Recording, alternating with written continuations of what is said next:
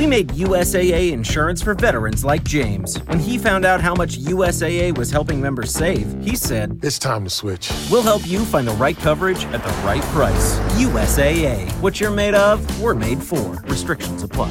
Todo lo que hacemos en el condado de Miami-Dade afecta la biología marina y la calidad del agua de la bahía de Biscayne. El condado ha crecido y esto ha causado daños graves al suministro de agua potable y a las costas.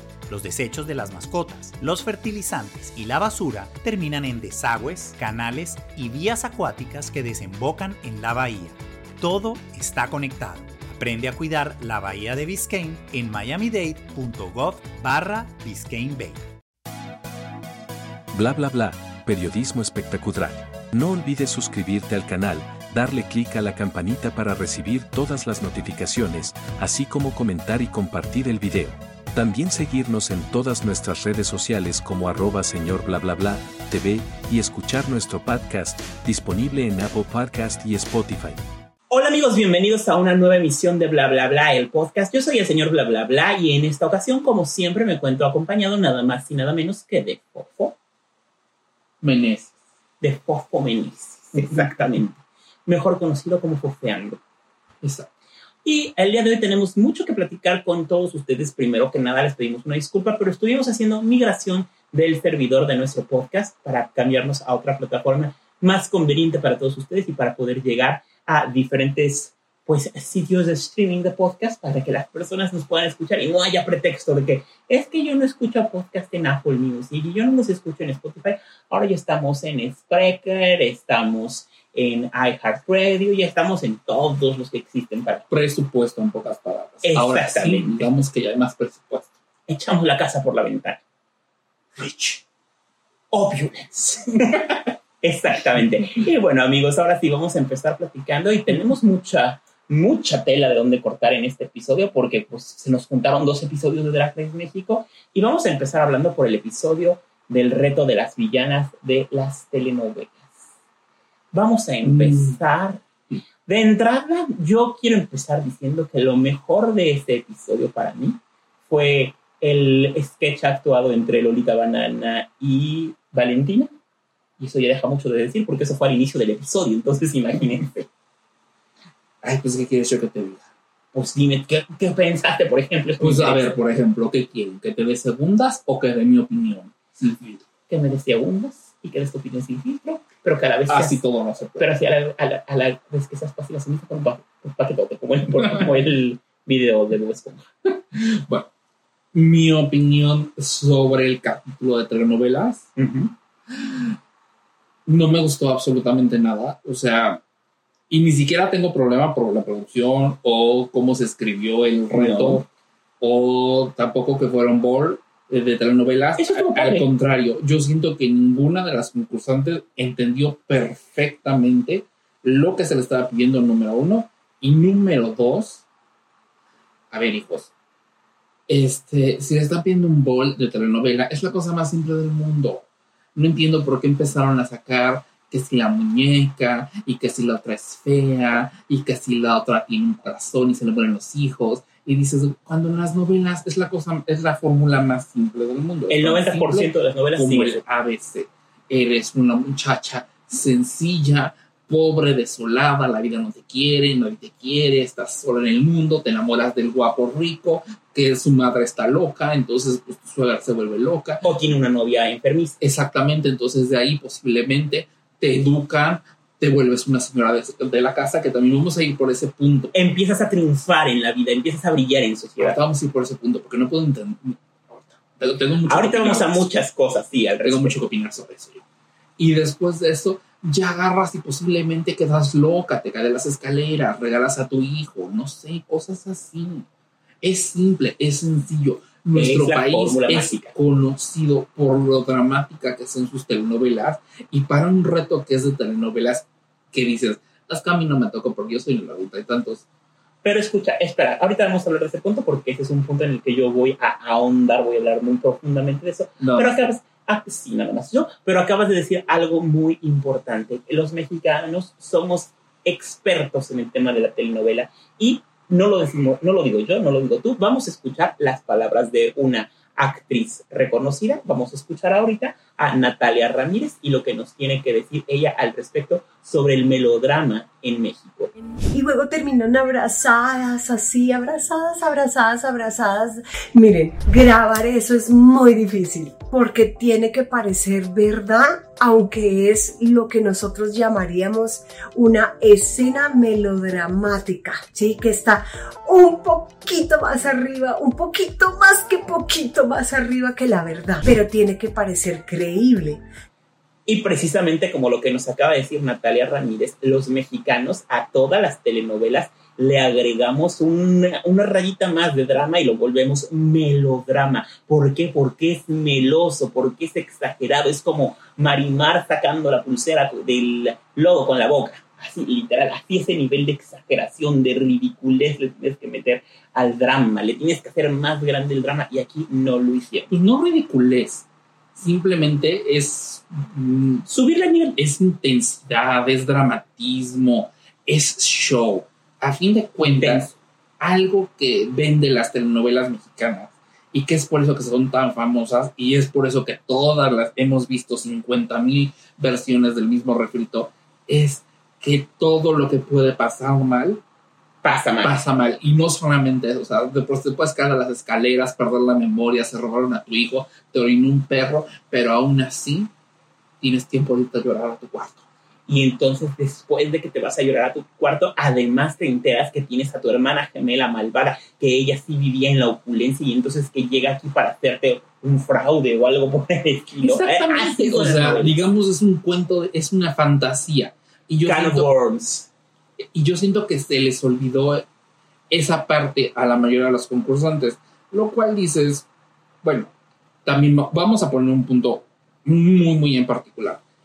No sé, no tengo la menor idea de quién escribió el sketch en, en la terapia esta de villanas, pero quien lo hizo sí le aplaudo que buscó meter todas las referencias posibles al sketch. Yo quiero hablar de eso porque precisamente ahorita acabas de mencionar, yo tampoco sé qué, persona lo escribió, sin embargo, el tema de terapia de telenovelas, de, villanas de telenovela, es un videoclip muy famoso, muy famoso que existe en YouTube y que ahorita estamos viendo, que es precisamente de uno de los episodios del programa de Cristina Saralegui, donde invitó a todas las villanas famosas de telenovela de la época y veíamos a Arlet Terán, a Gaby Spanik, a la propia Catalina Krill y ellas sí que entendieron volverse a meter en la piel de su personaje. Introducing new Benefion's Wrinkle Smoothing Eye Cream by Shiseido. Now even better to boost smoothness around the eyes. 96% saw reduced wrinkles and diminished dark circles in just seven days. Find Shiseido Benefion's Wrinkle Smoothing Eye Cream at a Macy's near you. Tested by 110 women. En esta guerra de las villanas vamos a recibir con un fuerte aplauso al bando de las clásicas, la señora Catalina Krill, María Rubio.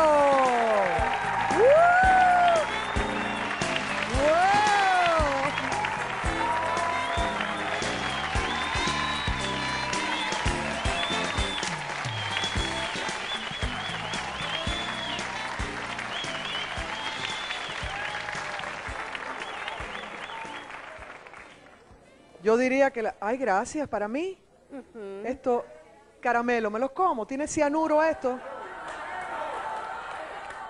Arsénico. Arsénico.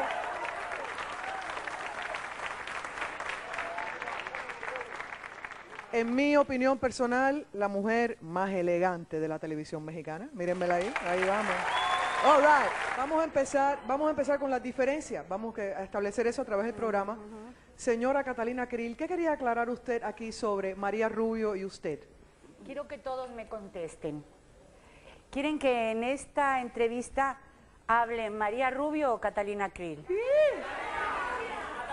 Aténganse a las consecuencias si quieren a Catalina Krill, ¿eh? Ustedes saben. Entonces, Catalina. Sí. Está bien. Las demás, las demás, estamos diciendo el concepto cuando van a a idear el papel de una villana, a trabajarlo. Hoy en día estoy viendo, hay escotes en la villana, hay minifaldas, hay ombligos, hay de todo, que antes no se usaba ese tipo de posición.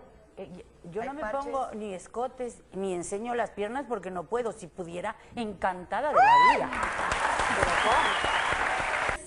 Como ustedes saben, siempre desde la niñez No te enojes, es no te como, enojes. te, como, tranquilita, como te marca tu vida. Que se De- enoja a partir de los cuatro años, cuando tú tienes una vivencia en tu vida de, de- de chica, en tu infancia, es lo que te marca para ser como seas el resto de tu Ah, vida. ¿no? Dijo que pensaba, Sí, Cristina. no, sí, Entonces yo tuve que matar a mi marido para ser villana en la televisión. No. No, yo ya le ¿Cómo? quité No me marcó los nada. a mis hermanas. No, hombre, imagínate, yo tiré a, a mis hermanas de la escalera para que... Pero hoy en día, lo que hacías en un mes, lo haces en una semana. Sí, pero Qué te- maravilla. Entonces Entonces, ya los hijos tenías no que se estudiar. hacen en nueve meses. Dentro de poco, tal vez no.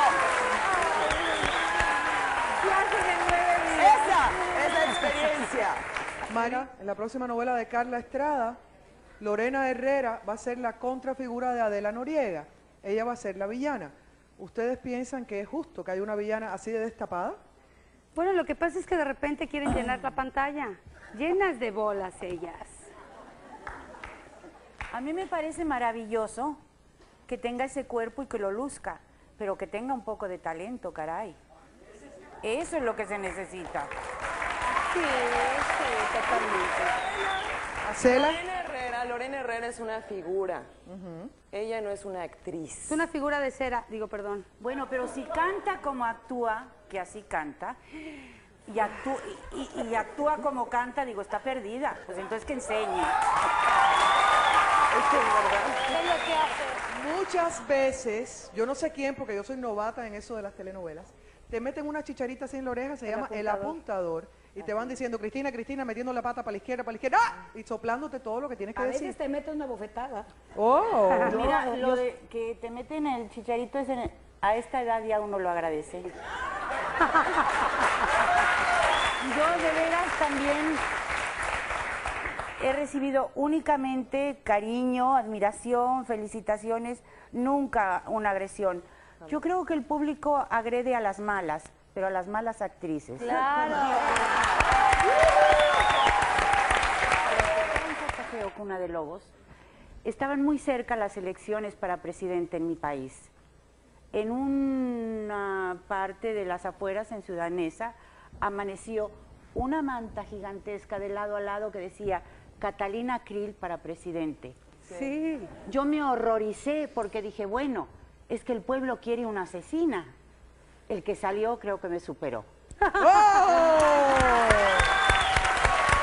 Y como te digo, ve este sketch maravilloso como le hicieron las, las actrices de telenovela. Yo no entiendo qué pasó Bueno, pero es diferente porque son las actrices de la telenovela que hicieron el papel, lo cual también entiendo. Por eso te digo, el sketch estuvo muy bien escrito, tenía muchísimas referencias. Realmente, quien lo hizo, o sea, él o los o las escritoras que hicieron este sketch, Buen trabajo. un excelente trabajo, pero también fue un arma de dos filos, porque a menos que tú conocieras perfectamente el personaje que te tocaba hacer, no ibas a poder entender o aterrizar la mayoría de los chistes o saber sobre todo cómo comportarte, que es lo que siento que le pasó a la mayoría de las concursantes. Y que ahí yo estoy totalmente de acuerdo con Lolita Banana al decirles que es imperdonable que si te dedicas a la cultura pop, al entretenimiento en México, no sepas referencias. Y no me importa la que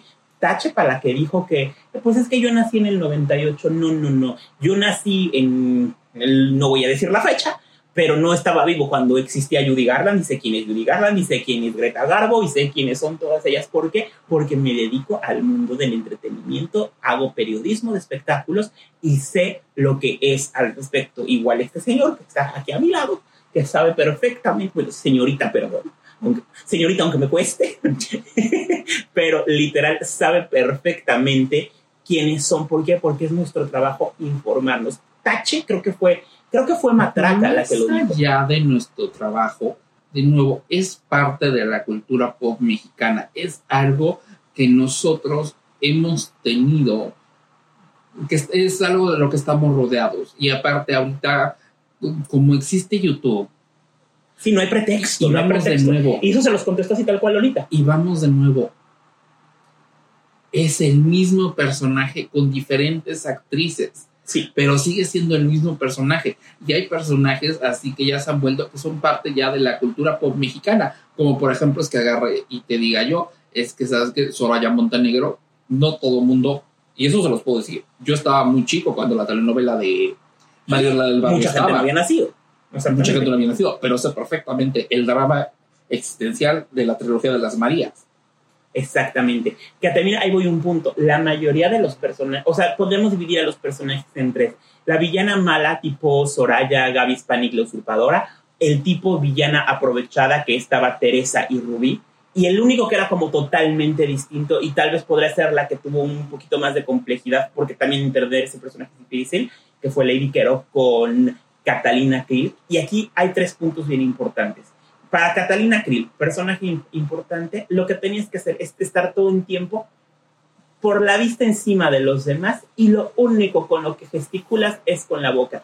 Para Teresa y para Ruby, lo único que tenías que hacer es enseñar, estoy bien buena y soy una cabrona sin sentimientos, no me importa lo que pasa a los demás. Y Gaby Spanik, y, que es la usurpadora o la de lazos de amor de Lucero o Soraya, simplemente es ser malas por ser malas, o sea, es, es buscar la manera de burlarse, o sea, la, la, la caricatura del villano, de la villana Disney, la, la, la gran madrastra, la gran villana, es es eso. caricatura. Algo que, por ejemplo, yo te comentaba cuando vi el episodio, es que te dije que a mí, honestamente, el hacer el, el papel del villano o de la villana, y más una villana de telenovela, es súper fácil. Para mí es la tabla del uno.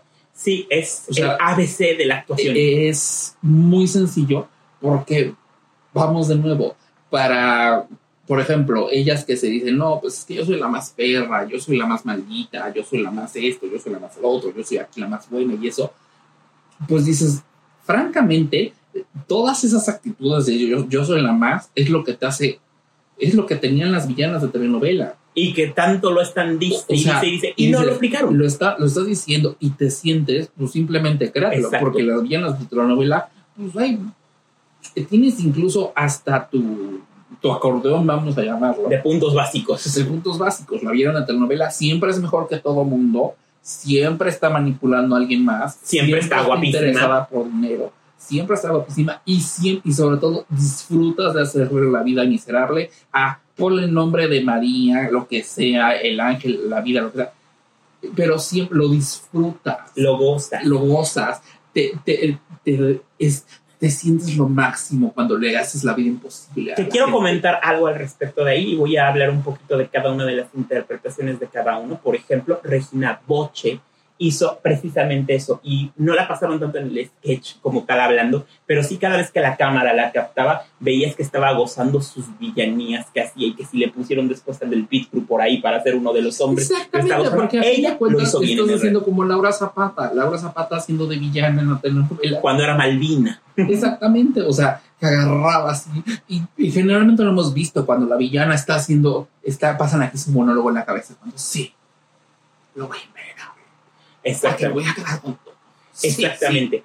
A todas las demás sí realmente les falló muchísimo. Yo sí considero que, por ejemplo, o sea, realmente esa parte del reto sí la hizo mejor Regina, aunque, aunque, aunque le voy a dar nada más, no tiene que ver con la actuación, pero sí con la única vez que la vi en todo el programa con algo distinto de maquillaje fue a Margaretilla, que ahí sí la vi y dije, mira, si puede hacer otro maquillaje, qué buen maquillaje Ah, no, hizo ahí. sí, Eso se lo doy. maquillaje, pero no entendió el personaje, Ah, ¿no? porque la villana no hablan así. Ninguna villana habla de esta manera. Las villanas no hablan así. No, y lo mismo con todas las demás, quiero como Catalina Krill. Catalina que nunca va a estar así, no va a llegar. La- Entonces, no, Catalina Krill se hubiera parado así, hubiera dicho, "Mm, pues es que es, y nada más. O sea, no hubiera... Exactamente. Tienen que recordar que la villana siempre es elegancia y todo. De ahí en fuera, honestamente, yo lo único que les puedo decir, a mí nadie en el rato me gustó. Nadie. Eh, para mí, yo sí considero imperdonable número uno también, y esto es un punto que dice, aun si eres algún tipo de performer, que no sepas dar una cachetada ficticia, también. o que realmente no sepas cómo actuar cuando te cachetean, dices, eso es, bueno, es jotería básica, hijos. O sea, es Jotería drama. 101. Exactamente, es drama. Cualquier persona sabe cómo darse una cachetada falsa y cómo reaccionar cuando dan una cachetada falsa, porque de nuevo es algo básico en la actuación.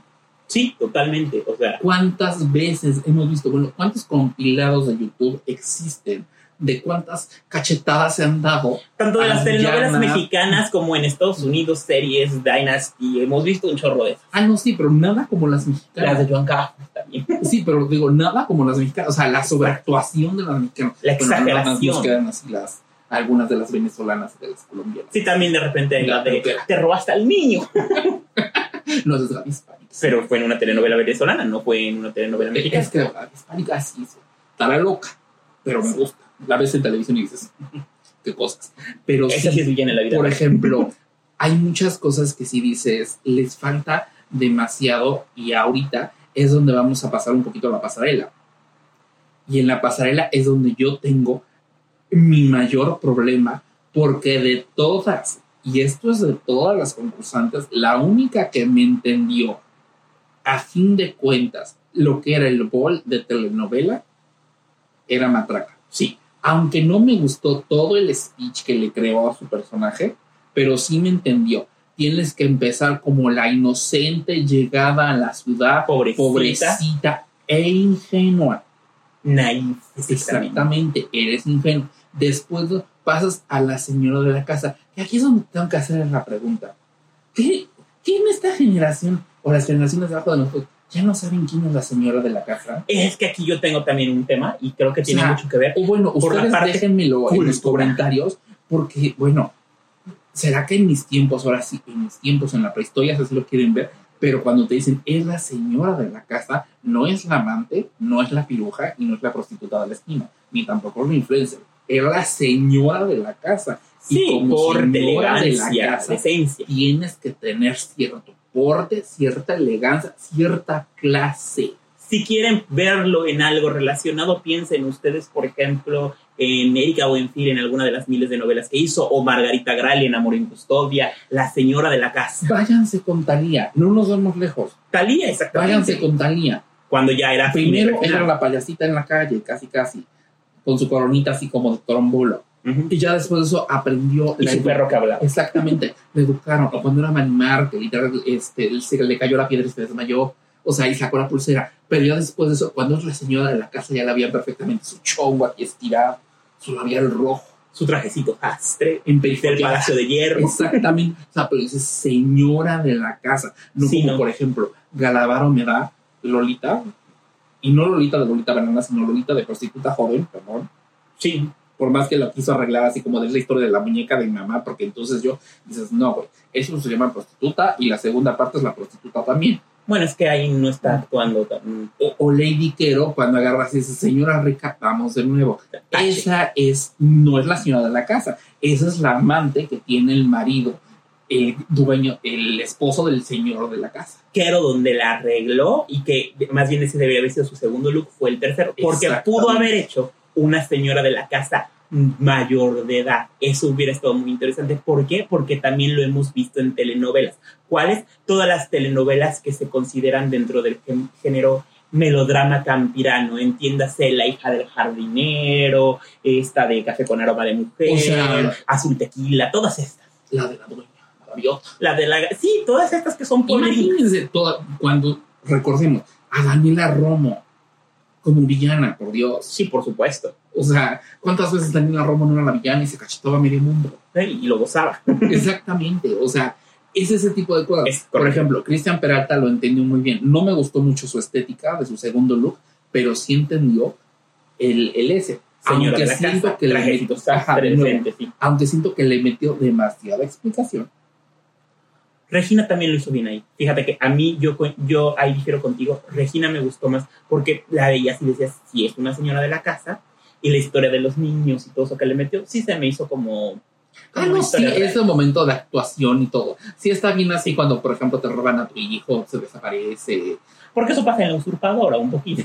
lo que pasa que... Eh, pasa en todas las novelas. Eh, Cuando eres protagonista, cuando eres la protagonista de la telenovela, siempre te van a robar a un hijo. Exactamente. No Tu hermana- importa lo que sea. Tu hermana gemela villana. Tu hermana gemela, tu suegra. la prima caliente que tiene tu esposo, pero siempre te roban al hijo. Es algo así como muy cultural. Algo así. Exacto. Como los de Monterrey. pero bueno. Se roban los hijos ahí en Monterrey. No, pero sí que es una cultural esa mezcla de que se meten entre familiares. Sabes que Monterrey. Las provincias, ¿sí? Exactamente. Pero bueno, continuando en el programa, vamos a seguir platicando esto. Realmente sí, el reto de telenovela, los looks, y por looks, si nos vamos nada más a looks, la que mejor lo hizo en el reto, indiscutiblemente, Matraca. Eso sí se lo doy. Su look negro no lo superó, fue lo máximo. Me encantó. Exacto, porque sí, ese sí entendió, look de villana maldita. O sea, si no, váyanse, ¿cuántas veces no hemos casi soñado con agarrar y casi estar bajando así con una bata de seda las escaleras de nuestra mansión Y tengo para gritarle a la muchacha del aseo, porque no se puede decir otra cosa últimamente. Y tengo que decir, del hogar. y tengo que decir, y tengo que decir algo al respecto. Matraca, muy merecido ese win, porque sí lo hizo bien ahí. En el reto de actuación, más o menos, pero. En el de pero- la ocasión nadie lo ni hizo. ni, ni fu ni fa, este, pero pasó. Ni y, lo hizo, y, y- y lo hizo bien, y qué bueno que ganó este episodio. El bottom, sin embargo, yo considero que el bottom sí era Margaret, definitivamente, porque sus looks. A ver, volvemos a lo mismo. El primer look ingenuo, tal vez ese lo hizo. El segundo, nadie le preguntó qué es la influencer. Señora de la casa, no eres influencer, porque influencer, perdón, pero hay muchas putillas por ahí que literal son influencers, no son señoras de la casa. No, es que vamos, es lo que te estoy diciendo. O sea, no te están diciendo a ver cómo va a ser la evolución de un influencer. No, No. te están diciendo señora, de la casa, y luego la villana. Y la villana, perdón, ahí sí se agarró villana, pero villana de Harry Potter, porque yo soy el creador del meme de Cola Gusano comparado con ella. Me dio otro tipo de villana que no es de telenovela. Así es, pero el bottom sí estaba merecido para mí. Y la otra para mí, para Bottom, era Galabar.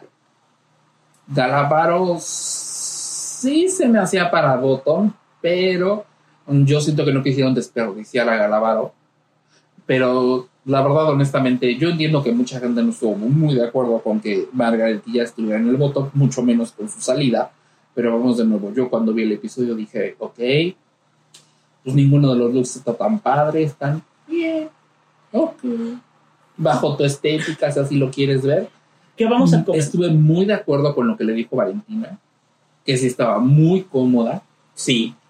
En la competencia y muy cómoda en todos los sentidos. Te voy a interrumpir ahí porque sí, acabas de decir algo muy cierto y quiero darle toda la importancia a lo que acabas de decir. ¿Por qué? Porque en redes sociales toda esta última semana recibimos muchos comentarios de fans atacando muy fuerte a Oscar Madrazo por decirle que su maquillaje eh, Margaret no lo había cambiado durante la competencia y, de, y la gente salía a defenderlo que sí, lo cambiaba semana a semana. A ver, señores, señores, a lo que se refiere no es que semana a semana lo haga exactamente igual. Sin embargo, el concepto es lo mismo. Las líneas grandes negras que se pone, las plastas negras en los ojos, le cambiaba la figurita, sí, pero no salió de eso a excepción del reto de actuación de las telenovelas, que fue la única que lo cambió. Y precisamente por eso es que Valentina le dijo que estaba cómoda, porque estaba cómoda haciendo lo mismo y en todos los sentidos, outfits, maquillaje, interpretación de personaje.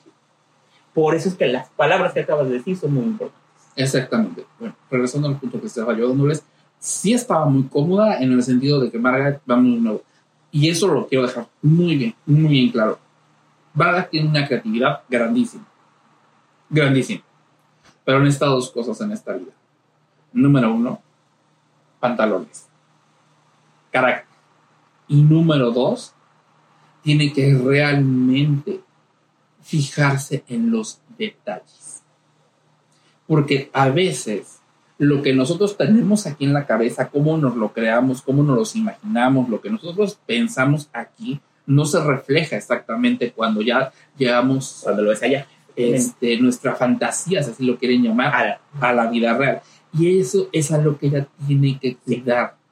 Porque, por ejemplo, el, el maquillaje de la villana que hizo estaba bastante abater hasta cierto punto, porque los trazos estaban ah, ligeramente mal hechos, no estaba perfectamente bien este, bien difuminado, bien hecho, el vestido rosa estaba arrugado, estaba le hacía falta generarse algún tipo de, de cintura, porque tiene, vamos de nuevo, para que tú te veas mejor. O sea, su drag está ahí, pero siempre se queda, bien. se queda como que a la mitad. Sí, sí, sí. Vamos, lo voy a poner como un ejemplo. O le- a otra concursante de la misma temporada. Serena Morena tiene las ganas, tiene la actitud, tiene el carisma y tiene todo. Simplemente necesita un poquito más. fijarse en los detalles. Fíjate que yo ahí estoy de acuerdo contigo. Serena Monera tiene las ganas, tiene la actitud, le faltan los detalles, pero yo fíjate que precisamente por lo que le dijo Valentina a Margaret, siento que Margaret medio tiene las ganas, medio tiene la actitud, y esto lo llevo a un comentario que hizo en el workroom cuando les preguntó a las otras por qué se ven finalistas este, o por qué se quieren ver en el, en el top final de Drag Race México. Y ella dice, porque yo no me veo, yo, yo- yo- no sé, yo, o sea, no, si tú estás dudando de ti mismo, si tú no crees que vas a poder llegar al final, perdón, ¿para qué concursas? O sea, para ser una concursante del te digo, mira, no es para que concursas. Esto es algo y es. Voy Voy a echar ahí este, la pelotita y pues honestamente déjenlo en los comentarios, es una opinión personal. Pero algo que yo estoy viendo con la generación de Margaret y más jóvenes es que, y aquí es donde viene la opinión controversial, en el, en el momento en el que a todo mundo se le empezó a dar una medalla de participación, se les olvidó el tema de competencia. Y cuando se nos olvidó el tema de consecuencia, mucha gente me ha dicho, este, no, sí, es que pues qué bueno, porque antes pues, solamente había un ganador, un segundo lugar, un tercer lugar, ahora todos se sienten ganadores. Y digo, sí, está bien, por algún lado, según ustedes dicen que eso es la autoestima, la participación, bla, bla, pero por otro lado, Eso a estas generaciones los ha hecho flojos, porque como ya todo mundo, pues eres ganador simplemente por haber estado aquí con Por nosotros, participar. por participar, ya no existe eso en el que dices, realmente tengo que pelear con uñas y dientes por mi lugar, lo cual también lo voy a llevar al sync. Antes quiero comentar algo porque lo que acabas de decir es muy cierto y para no entrar en esto, lo dice precisamente este libro, RuPaul, en And Don't Fuck It Up. Él lo dice, que él no está a favor de darle medallas de reconocimiento y apapachos a quien no lo merece. Si tú estás recibiendo un premio, un reconocimiento, es porque te lo ganaste con esfuerzo y que él considera que los premios que dan cuando se los dan por participación a todo el mundo es cuando el programa o cuando alguna competencia o algún concurso lleva a la mediocridad. Continúa. En eso tiene toda la razón. Digamos, yo soy de esa escuela, de ese pensamiento que tiene RuPaul, porque bueno, en mis épocas escolares, vamos, en mis épocas escolares, imagínense, éramos un grupo de que les gusta 40 alumnos por salón Sí, más o y éramos seis salones por grado. Entonces, háganle las sumas. Y de esos solamente había un mejor promedio. Y ese mejor promedio era lugar, que claro. se llevaba el primer lugar y las palmas. Y todas las palmas y los reconocimientos y el trato especial se lo daban a una persona. Así es. Judy was boring. Hello. Then Judy discovered ChumbaCasino.com. It's my little escape. Now Judy's the life of the party. Oh, baby, Mama's bringing home the bacon. Whoa, take it easy, Judy. The Chumba life is for everybody. So go to ChumbaCasino.com and play over 100 casino-style games. Join today and play for free for your chance to redeem some serious prizes. ChumbaCasino.com. No purchase necessary. Void where prohibited by law. 18 plus terms and conditions apply. See website for details. Before Sarah discovered ChumbaCasino.com, she enjoyed chamomile tea Come on, big jackpot. and being in PJs by six. Let's go. The new fun Sarah often thinks about the old boring Sarah Yes. and wonders if that Sarah ever really existed. Chumba Casino has over 100 casino style games. So join today and play for free for your chance to redeem some serious prizes. No purchase necessary. Void where prohibited by law. 18 plus terms and conditions apply. See website for details. O solamente a los cinco mejores promedios. Entonces, si tú no estabas dentro de esos cinco mejores promedios, no te tocaba los beneficios que eso tuviera. Entonces, ¿qué es lo que pasa? A nosotros nos hacía trabajar más duro si querías ese reconocimiento.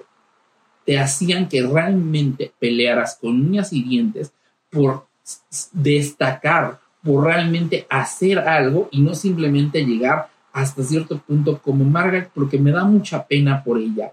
Pero eso que digas, pues es que yo no me veo, pues es que yo ya lo di todo, pues es que yo así, así. No, mija, no has dado todo, porque claramente, si estás, es que yo ya di todo, no estás dando todo. Y ese es el punto, no estamos dando todo. No, o sea, porque cuando tú dices, es que yo estoy dando todo, y, pero te estás quejando, no estás dando todo. El tiempo que estás in- invirtiendo en quejarte, lo podrías dar en mejor look. En mejor look. Como por ejemplo, ahora sí voy a la parte del lip sync. Número uno, el lip sync, la canción no estuvo mal. Era una cumbia que, discúlpame lo que voy a decir. Todo el mundo se la sabe. Todo el mundo se la sabe. No importa la clase social, no importa si es fresa de barrio, yo, lo no. Todo el mundo ha escuchado o bailado una cumbia en su vida. Y esta es una de las cumbias que no importa el tipo de fiesta Así que es. sea, el círculo de gente que sea, no importa, te la sabes. Todos tenemos a la tía sentida que la canta cada rato. Pero, Entonces, pero lo que me pasa es que, por ejemplo, Matraca, digo Matraca, perdón, no, Lady Quero tomaba su lugar en el escenario y lo trabajaba. Sí. Margaret, la mayoría del lip se mantenía fija en un lugar haciendo Así eso, exactamente, haciendo literal. como si tuviera miedo a decir simplemente, si Lady Quero está acá, yo me pongo acá. Porque tienen que verme a mí. Y si Quero se mueve para allá, yo me muevo para otro lado para Me muevo para otro lado, porque tengo, tengo que ocupar mi espacio.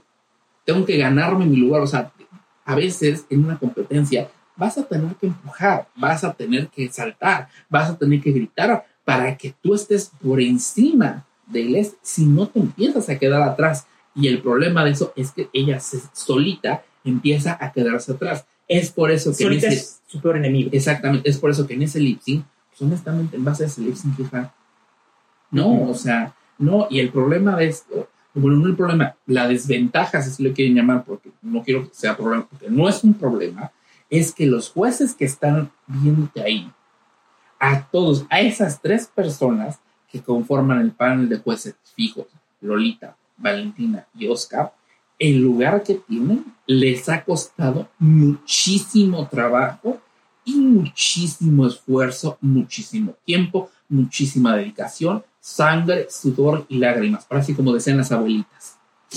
Mira, me costó, pero aquí estoy.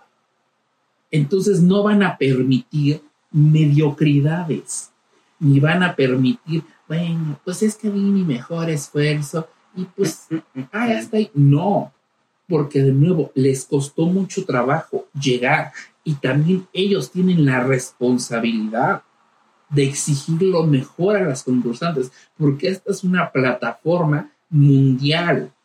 Por supuesto. Estás mostrando el talento que tiene México y, el y que se vea, si dicen que siempre los mexicanos siempre somos tan aquí, tan, pues que se vea que los mexicanos sí está- luchamos, lo damos todo, o sea, Fíjate que llegó un punto. para, para dejarlo en el escenario. Exactamente, y fíjate que este punto que mencionas es súper importante, yo les voy a decir por qué. Incluso eh, cuando uno, si uno vuelve a ver el lip sync, se va a dar cuenta que llega un momento en el que todas las que están atrás están como diciendo qué está pasando en todo esto. Ma- eh, Galavaro incluso lo comenta y dice, estoy viendo algo que ya no se esperaba, es Lady Quero, el proceso de escenario, el dominio de escenario que estuvo, porque no solamente nos cantó y nos hizo un lip de Quítame ese hombre, nos contó la historia. Empezó como el personaje que terminaba de la señora recatada y se rompe el rosario y después va rompiendo el vestido y nos da otra actitud en el que te dabas cuenta que tenía dominio del escenario.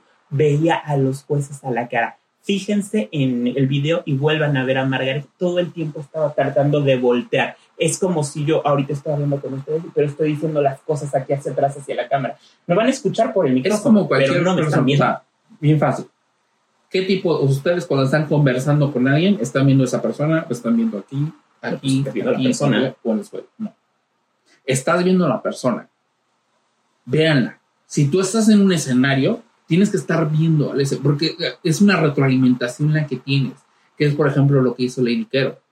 Se estaba alimentando de la reacción de los jueces para ver Sí, está particularmente de funcionando. Ana Estrada, exactamente. Es esto, esto está funcionando, esto está gustando, esto así, le voy a poner más, porque el público te está hablando, el público te está diciendo qué es lo que esto me gusta, dame más de esto, dame más. Si no lo ves, ¿cómo Dame vas a más. saber?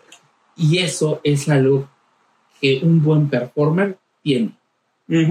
Sabe, sabe darle el gusto a su público porque lo, lo ve, lo escucha y lo aprecia. Recordemos el lip sync de una semana anterior, cuando mis respetos, Gala y Argenis hicieron un lip sync único. ¿Por qué? Porque vean a las dos, viendo al público y viendo, ah, ya le gustó que se aventó esta, pues yo me aviento también. Y ya vieron que esta se echó una triple maroma, yo me echo una cuatro. O sea, literal. Es- ese, ese tema fue muy importante. Y bueno, en este episodio se fue Margaret y ya. Y antes de ir a nuestra primera pausa, voy a comentar algo que muchas de ustedes personas nos preguntaron en redes sociales al respecto, porque hubo también muchas críticas y ataques hacia Lolita Banana y hacia Oscar Madrazo. Fíjense eh, que, que dicen que, que- que no entienden qué hacen ahí, que sus opiniones. Fíjense la manera en la que está editada el programa. El programa, y vamos a hacer después un video donde hablemos de los puntos de oportunidad que deberían de corregir para una segunda temporada de Drag Race México, si quieren llamarlo. Pero uno de los problemas que tuvo esta temporada fue el tema de la edición. Incluso estaba leyendo en información filtrada en Reddit que decían que, por ejemplo, el primer episodio de la temporada debía de haber durado casi hora y media y en realidad nada más nos duró una hora.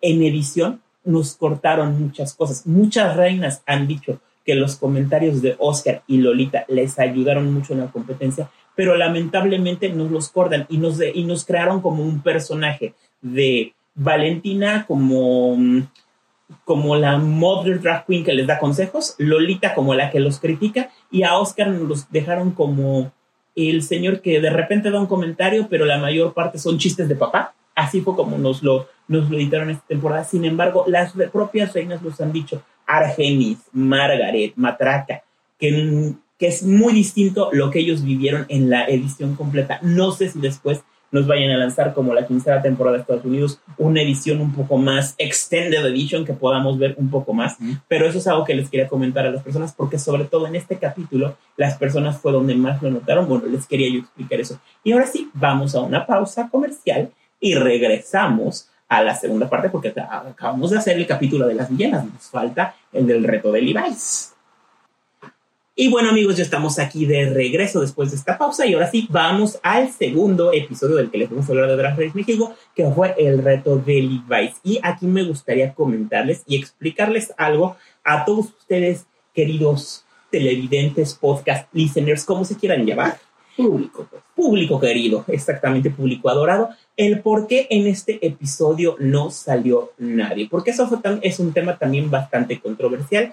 He visto demasiado hate que tienen, que decían que ya se debería de ir X, Y o Z, etcétera. Pero bueno, les voy a explicar por qué eso no iba a pasar. Porque cuando un programa es 100% patrocinado en, en toda la franquicia de Drag Race, y estoy utilizando el término correcto, lo pueden checar, hicimos un video explicando qué es una franquicia, qué es una adaptación, cuando en, una, eh, en la franquicia de Drag Race hay un programa 100% patrocinado, en este episodio no sale nadie. La primera vez que vimos esto ocurrió en, drag, en RuPaul's Drag Race Estados Unidos, sexta temporada, que fue el episodio patrocinado por Color Evolution, el icónico lip sync entre Ben de la Creme y Darian Lake. Nadie iba a salir de por sí en ese episodio. Porque cuando el programa es pagado, es patrocinado al 100% por una compañía, le ponen el título en el nombre al programa, le ponen el título de la compañía y en ese episodio, pues precisamente es un episodio que les dan de más a la producción, es un episodio gratis que alguien más está pagando. Nadie sale en ese episodio. En este caso, el programa está titulado por Levi's, la, la empresa que hace los jeans. Entonces, en este episodio no iba a salir nadie. También, imagínense, es una primera temporada y fue un super relief, tanto para el equipo de producción, el hecho de que pues tuvieran un episodio más pagado para por los concursantes. para las concursantes, para los técnicos, porque es un episodio más adicional en el que te están pagando, estás teniendo tu sueldo, etcétera. Entonces es por eso que no salió nadie. Así que stop a las teorías conspirativas de que es que no sacaron a nadie porque si hubiera habido voto eran Cristian y Regina y la y la producción los está cuidando demasiado. No, no, no, no, no, señores y señores, un poquito de criterio y un poquito de investiguen. No todo es lo que pasa por su mente pues bastante cuadrada y bastante limitada. Piénsenlo en el tema de que un programa de televisión, al fin y al cabo, es un negocio, es una producción y si alguien viene y les paga, obviamente lo van a hacer. Nadie va a decir que no. a que una empresa venga y te patrocine un episodio más de tu producción. Por supuesto. Vamos de nuevo. O sea, pero digamos que las teorías conspirativas, por así llamarlas, pues, se han vuelto bastante populares para poder. Con las redes sociales todo el mundo puede opinar y hay personas a las que se les debería negar esa opinión, pero Algo así. En pocas palabras. Y ahora sí, vamos a hablar porque en este episodio, pues Matraca ya alcanza a Cristian con a Cristian Peralta, padre de familia transformista oficial SADCB, Jugos Jumex, la bendición del Papa. Ya lo alcanza con tres wins. Y la verdad es que el look de Matraca sí estuvo muy padre. O sea, Honestamente, sí. Fíjate que yo lo único que te puedo decir es, desde que lo vi, al momento en el que fue a la pasarela, yo me imaginé a una, a una muñeca Bratz. Ándale, O exactamente. sea, es algo que yo podría llegar a ver en alguna línea, en alguna muñeca Bratz. O sea, es algo que dices, desde el maquillaje hasta el peinado, los accesorios y la ropa, es algo que dices, no tarda mucho en que una Bratz se ponga de base. Exactamente. Y este episodio, fíjate, eh, retomando un poquito desde el inicio del episodio, este episodio yo lo gocé bastante porque fue un episodio muy divertido. Fíjate que el tema de las luchas y todo lo que hicieron de las luchas. Mira, el look de Galavaro me encantó. Fue, para mí, de los looks, fue el mejor de los del reto. Pero con la segunda parte de los que fueron, porque primero fue Gala y Matraca, fueron los primeros que fueron este, a hacer la sesión de fotos. Pero con la segunda parte que fueron Regina, Cristian y Quero, como me divertí. Sobre todo con Lady Quero. la vocecita que hizo, o sea. Esa voz y los y ella- comentarios que decía. y, y literal siento que eh, siento que en otra de sus vidas ella sí fue luchadora porque porque literalmente qué divertida parte del episodio eso me gustó mucho y este episodio también le reconozco que es uno de los episodios estábamos hablando antes del corte de la edición del programa este fue uno de los episodios mejor editados del, del show me gustó mucho porque nos dieron paso a el tema de divertirnos con el mini reto, pero también nos metieron una historia emotiva cuando están platicando cómo fue su situación familiar de todas ellas. Muy buen tiempo también en pasarela. Ahora sí, la edición de los críticos. Me faltó todavía más que le dieran más opinión a Lolita y a Oscar, pero por lo menos la invitada Mabel Cadena le dieron más tiempo de opinar, más tiempo de participación Y, y les dio buena opinión, la verdad. Eso es algo que sí me gustaría mucho que arreglaran en la segunda. Un poquito más. ¿Sabes qué te digo? Que yo siento que es porque la están transmitiendo por MTV. Sí. Entonces, cuando, cuando tú tienes pues, un canal de televisión, pues te tienes que tienes ajustar que ajustarte a los tiempos que son, porque también recuerden que es eso más comerciales en televisión. Exactamente. Porque pues eso se vive. Entonces, digamos que no sé, me hubiera gustado, me gustaría, mejor dicho, que para la segunda temporada tal vez si fuera directamente streaming, porque siento que podría favorecerse como le pasa a España, una tres player, ser un Exacto. poquito más larga. Yo quiero comentar algo al respecto porque sí, exactamente, si tuviéramos la duración de España, pero la edición que es característica de Steve Kelly de las primeras dos temporadas de Drag Race España, sería maravillosa. Y eso, fíjate que lo que dices no es una teoría descabellada y eso es algo que sí podría pasar porque, como bien dices, la limitante de Drag Race México es el horario por MTV. Y recordemos que originalmente, cuando se anunciaron las temporadas de Drag Race México, Drag Race Brasil y Drag Race Alemania, originalmente se habían mencionado que nada más iban a ser emitidas en Paramount Plus. Y aquí vamos a entrar a la discusión con muchas personas que también, cómo nos han atacado, pero este es el es la realidad. El programa originalmente nada más iba a Paramount Plus. El hecho de que salga en MTV es un extra. Porque también se queja la gente de que, pues es que las personas empiezan a poner spoilers porque se estrena antes en Paramount Plus. Sí, porque el estreno era una producción exclusiva para Paramount, no era para MTV. Que lo pasen en MTV, como les digo, es un plus, es un adicional y no es el punto principal. Y yo sí creo que muy probablemente nos vaya a pasar eso, que después nos den una edición extended o una, como lo que pasó con la quince temporada de RuPaul's Drag. Ojalá sea así, porque también vamos a ser bien honestos. ¿Quién se pone a buscar en TV a estas alturas? Y bueno, es que también vamos a decir algo. ¿Realmente alguien sí corre a su casa para verlo en MTV a la hora que está saliendo? Yo creo que ya no ahorita. Ahorita la mayoría de personas lo ven en streaming. O sea, quejarse de spoilers. Hijo, ya los spoilers es algo que sabes perfectamente que o te desvelas viéndolo o te las van a quemar. Saludos, Bryce F. Pero bueno, eh, continuemos este, platicando de lo que pasa con este episodio. A mí me gustó que nadie se haya ido, la verdad. Creo que también fue un respiro para ellas. También darles una semanita más de demostrar por qué están en la competencia es algo importante. Y si me dijeran, la verdad, honestamente, si esto ya ocurrió en el primer episodio, que les dieron la oportunidad, donde muchos decían que debía de haber sido Double Sachet, pues ahorita que ya están casi a la final y que ya quedan las mejorcitas de la temporada, pues ¿por qué no darles la oportunidad de una semana más de competencia? La verdad, yo estoy totalmente, totalmente de acuerdo con eso. Y el próximo episodio sé que va a estar muy, muy bueno porque pues es el episodio del Comedy Challenge, exactamente. De stand-up. Stand-up, exactamente. Entonces, pues va a estar bastante interesante porque a veces las reinas, y eso es algo que vemos mucho en RuPaul's Drag Race, las reinas que son muy chistosas o que nos dan mucha risa, no necesariamente les va bien en los retos de comedia. Entonces, eso va a ser. ¿Sabes qué pasa en ese tipo de retos? Siempre hay muchas sorpresas. Y mucha presión. Entonces, estoy a la expectativa de ver qué va a pasar. Exactamente. Y ahora vamos a cambiarnos de franquicia. Bueno, perdón, de adaptación. Estoy utilizando el término correcto. De adaptación de Drag Race. Y vamos a hablar de Down Under y Down Under, que se va a, ver, se va a ir bien Down Under, porque literal, cada, aquí pareciera que van literal de mal en peor, porque la primera temporada empezó con muchos errores, la segunda... Pero no estuvo tan mal la primera, fíjate que la primera fue, tenía quiz memorables. Se la robaron a Karen from Finance, Karen from Finance era la mejor. Pero sí, exactamente, tenía reinas muy memorables. La segunda, eh, realmente seguimos teniendo muchos errores y problemas en producción, pero les voy a explicar aquí el por qué la producción es así.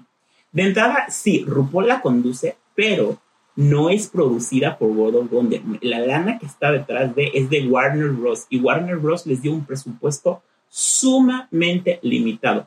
¿Por qué creen que está en la leyenda urbana que dicen que RuPaul no está presente en el en el set y que dicen que es pantalla verde y bueno, todos esos rumores que existen. Bueno, pues precisamente porque el programa ahí de entrada se graba a tres cámaras. Entonces no tienen la megaproducción que tiene, por ejemplo, España, Inglaterra, México, eh, Estados Unidos, que, o sea, que se graba a 10, 12 cámaras por, por segmento. Entonces, pues es una diferencia muy, muy, muy grande y pues por eso es que además, por eso es que las tomas las van haciendo casi, casi de corte, ahora enfocas a fulanito, corte, ahora enfocas a sultanito, y esa es una de las realidades.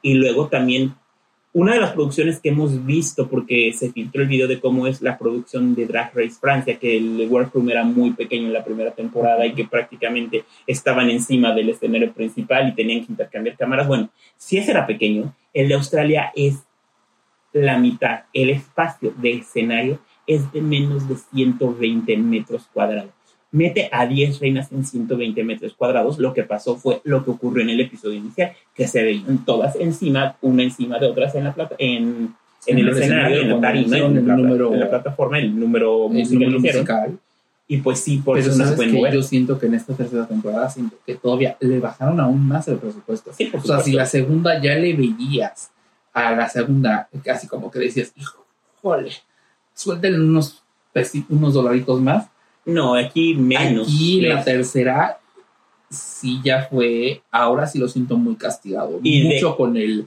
modelo que Warner está haciendo de lo más barato posible. Y de hecho mucho se rumora que pues va a pasar algo ahí al respecto y resulta que pues esta va a ser la última temporada, la tercera. Probablemente, probablemente World of Wonder y Paramount la puedan retomar, que ahorita les voy a contar con un chorro de chismes al respecto, pero eh, Warner Bros. ya no la va a tener y ese es un tema que ahorita también está preocupando mucho a otra producción internacional que es la de Filipinas, porque Warner Bros. al fin y al cabo, a pesar de que la produce una tercera, es quien la distribuye y pues dicen que hay un tema ahí pues grande también de problemas de lana y probablemente Drag Race Filipinas después de su segunda temporada recibe lax o la tenga que retomar otra cadena. Recordemos que Filipinas la primera temporada fue en una cadena, la segunda es en otra y a lo que parece ser la tercera va a ser también en otra.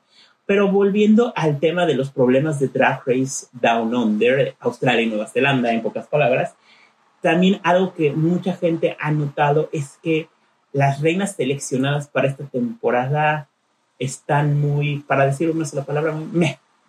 Muy verdes. Sí. Exactamente. Pues a la gente no les está gustando estas reinas. No, fíjate que eso te lo comenté desde el primer episodio. aparte del problema de presupuestos, o sea, porque ¿Que se nota? que se nota cañón, esta, incluso las concursantes fue así como muy... eh.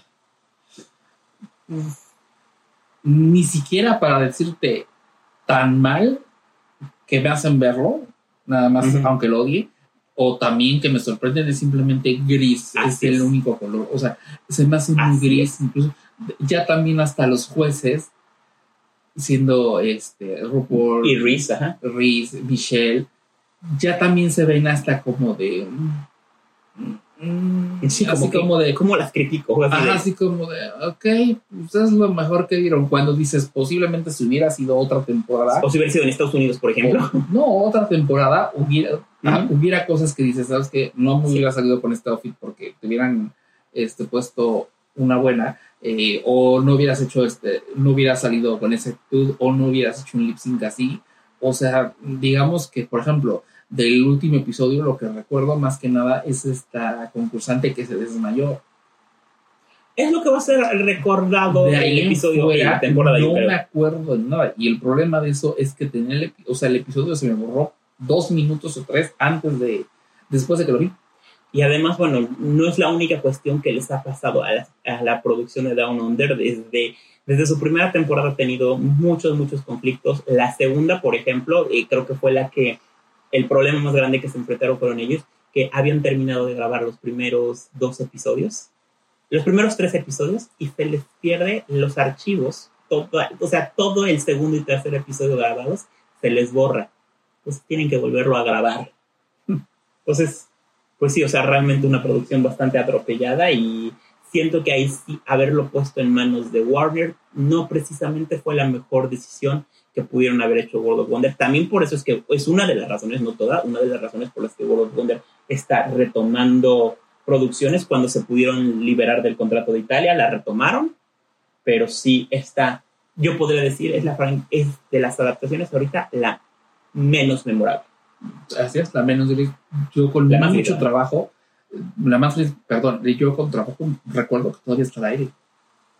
Sí. O sea, desde que yo vi las fotos promocionales y el promo, dije, ay, ya viene la tercera de Down Under. Literal, el promo, desde y los de ahí ni siquiera me acuerdo. O sea, cuando. Y volví a ver el promo otra vez y dije, no se me queda nada. No, y es que desde las fotos del promo, la, la islita y todo eso como generada por, o sea, generada por inteligencia artificial y después lo metieron en Canva tres segundos y pegaron Ah, o sea, Ni- no, no. muy, muy sencillo. Es todo un tema que honestamente sería demasiado largo tocar. Sí, claro. Sería- o sea, ahorita las cosas en Warner sí no justifico a la red, o sea, no justifica todo porque de nuevo las concursantes tampoco están dando mucho, tampoco se, tam- si lo ven así, No están poniendo las su parte. no están, no, no están dando el 100 y eso yo creo que no hay ninguna que te pueda decir yo vine aquí y di el 100 cuando realmente la mayoría está así como de, pues sí, igual hago el reto, igual me paseo, pues medio muestro mi outfit. O sea, está así, pero digamos las cosas en Warner, ahorita recordemos que están en una estrategia de cortar esquinitas para poder hacer las cosas lo más baratas posibles. Para bien o para mal, es, para mí se me hace un error muy grande, pero bueno, sería un tema en particular muy largo para tocar en este programa. Exactamente, es un tema que no podemos tocar en este programa, pero lo que sí podemos tocar en este programa antes de que se acabe es anunciarles próximos videos que vamos a tener en el canal de bla bla bla. Vamos a traerles varios chismes de producciones que están por iniciar grabación, como lo es el Global All Stars. Ya tenemos los primeros chismes y esos chismes vienen pues, de fuentes muy confiables, muy directas de producción. Entonces se van a enterar de muchísimas cosillas. Les vamos a traer también ya un compilado de lo que pasó. Ya terminó, ya terminó la grabación del All Stars 9. También les vamos a traer algunos chismecillos al respecto. El All Stars España, por supuesto. Y bueno, muchas cosas más que tenemos aquí en bla bla bla. Bueno, pero me lo vas a contar antes que lo saques en video. Por supuesto que se la voy a contar antes al señor Fofo, porque no crean que la información le llega de gratis al señor Fofo. es para que pueda platicar con nosotros en el siguiente programa. para que haga su tarea de investigación periodística. Información privilegiada. La sé antes de que salga el video. Pero porque va a tener que hacer investigación periodística. Eh, les agradezco mucho que nos hayan visto. Fofo, por favor, recuérdales tus redes sociales a las personas. Arroba fofeando en todas las redes sociales habidas por y arroba señor bla bla bla TV, Facebook, Twitter, Instagram y Threads. Nos pueden seguir por ahí. Ahí. Y TikTok. Y TikTok también tienes toda la razón, que yo nomás sigo muy peleado con esa red. No, no, no se me da, no me gusta mucho, que digamos, pero por ustedes lo intento.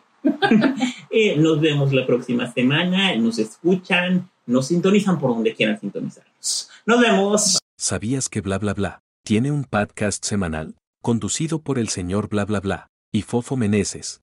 Y lo puedes encontrar en Spotify, Apple Podcasts, Google Podcasts, Dice y más.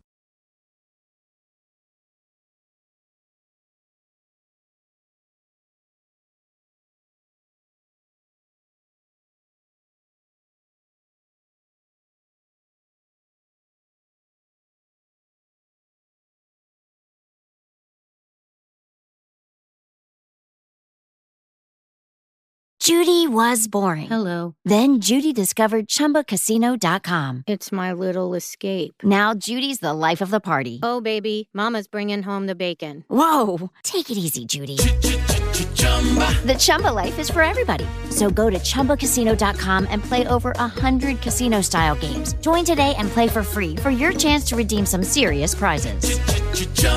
ChumbaCasino.com. No purchase necessary. Void where prohibited by law. 18 plus terms and conditions apply. See website for details. Bed Bath & Beyond is back with more to choose from than ever before. At the new Bed Bath & Beyond, you'll find all the products and brands you love, along with a huge new selection of furniture, decor, and everything else you need to create the home of your dreams, all in one amazing online store. Download our new app and save even more with exclusive deals and offers. Plus, get free shipping right to your front door. Welcome to a bigger, better beyond.